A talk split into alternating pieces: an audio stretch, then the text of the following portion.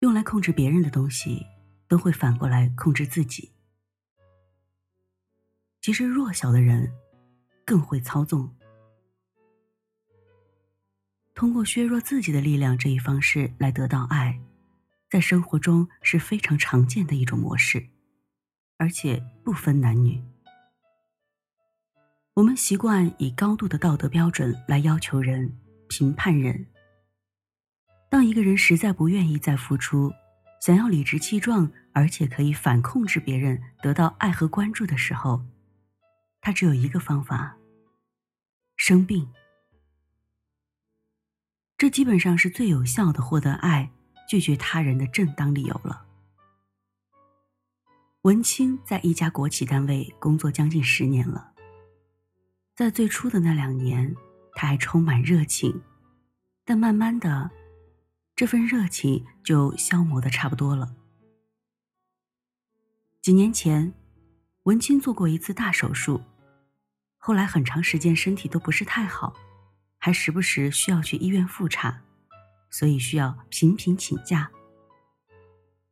而单位的领导、同事都知道他的情况，也算很照顾他。即使有的时候文清是有别的事情，但只要他说是身体不适需要请假、需要休息，领导基本都是有求必应的。而文清虽然对工作有颇多的不满。但冲着这点福利，他也觉得还算能找到平衡，也平稳的待了好几年。有一次在课程中，文清跟我讲，不知从哪一天起，他突然意识到这份平衡被打破了。工作的单位让他越来越不开心，他觉得那个地方让他越来越压抑，因为他通过不断的自我成长，开始更积极的调整情绪。并且开始健身和做瑜伽，身体状况越来越好。但当他发现只要去上班就必须维持身体不好的自我形象，他发现他不敢在同事面前中气十足的说话，甚至不敢爽朗的大笑，必须保持病恹恹的样子。他很担心，一旦表现的健康起来，他再也不能像以前那样。自由的请假了，或者同事们会怀疑，他过去身体不好的样子根本就是一个谎言。这个身体不好曾经是文青的资源，是他在自己的工作环境换取时间资源的有效手段。然而现在这份特权变成了阻碍。他在朋友或者家人面前是健康自信的。但只要一去单位，就要表现出和现在的自己完全相反的样子。他说：“感觉自己现在真的装的好累，而且一旦进入那个病恹恹的样子，那种无精打采的感觉就越来越真实了。他感觉自己很分裂、纠结，并且因此非常抗拒工作。”我提醒他。你为了得到那点特权所付出的代价太大了，那个代价是你付不起的。用病痛或弱小来控制别人，最后你会被病痛和弱小本身所控制，始终成为他们的代言人，而永远都无法脱身。真正的臣服是勇敢的做回自我。接下来。我们来重点谈谈很常见的通过削弱力量来控制他人的两种方式。第一种，我痛苦了，你们都来陪啊。在很多人的内在意识中都有，如果亲近的人在受苦，我必须陪对方一起受苦的认同。这几乎是我们的集体意识。例如，父母去世。作为孩子，不能立即婚嫁，不能歌舞，甚至不能笑或者流露出一丝喜悦之情。你如果表现出高兴的样子，你就是不孝，就会被谴责。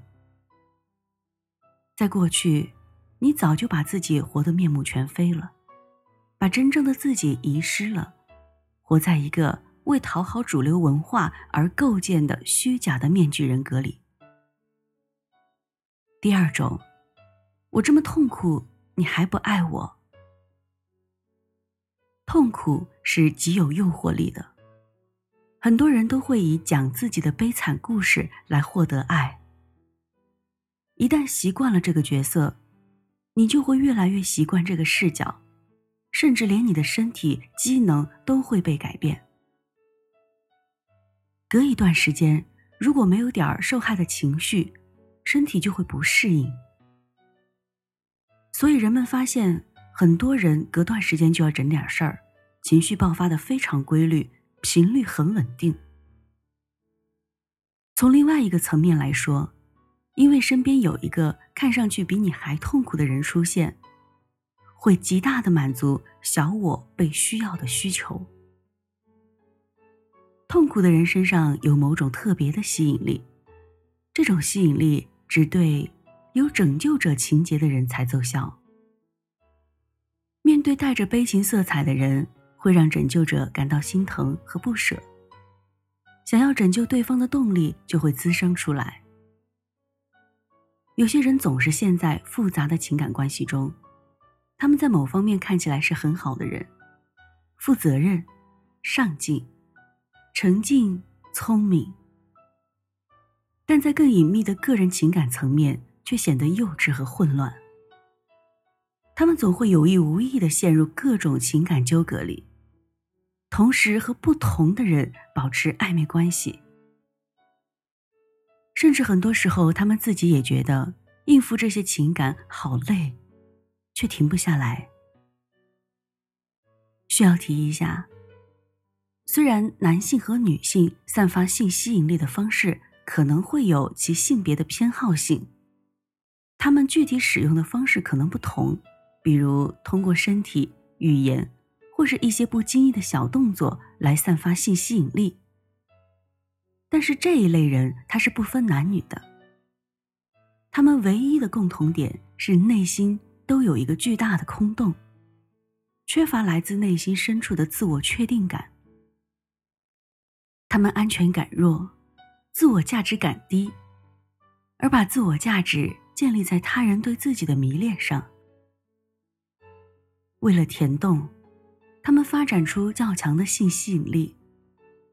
用现在的流行用语就是“撩”的能力。这样，他们就可以搜集到很多很多的爱，来填满自己内在的空洞，哪怕满足只是暂时的。他们无时无刻不在释放着诱惑的信号。他们可能会说：“这些话我只能对你说。我只有跟你在一起的时候，才不会觉得孤独。你是唯一一个让我觉得有安全感的人。”这种表述可以极强的满足拯救者独特性的需要，会让拯救者滋生出一个极具蛊惑性的念头。我是那个对他意义不一样的人。圣母或者说英雄的角色还是很有吸引力的。为了证明我是那个可以改变他的人，一批又一批的拯救者前仆后继，成为这些情感游戏中的殉道者。判断这些表达是真的情到深处的告白，还是某种巧妙的诱惑。其实有个很直接的方式，去信任自己的感觉。如果是前者，你就会感觉到对方想靠近你。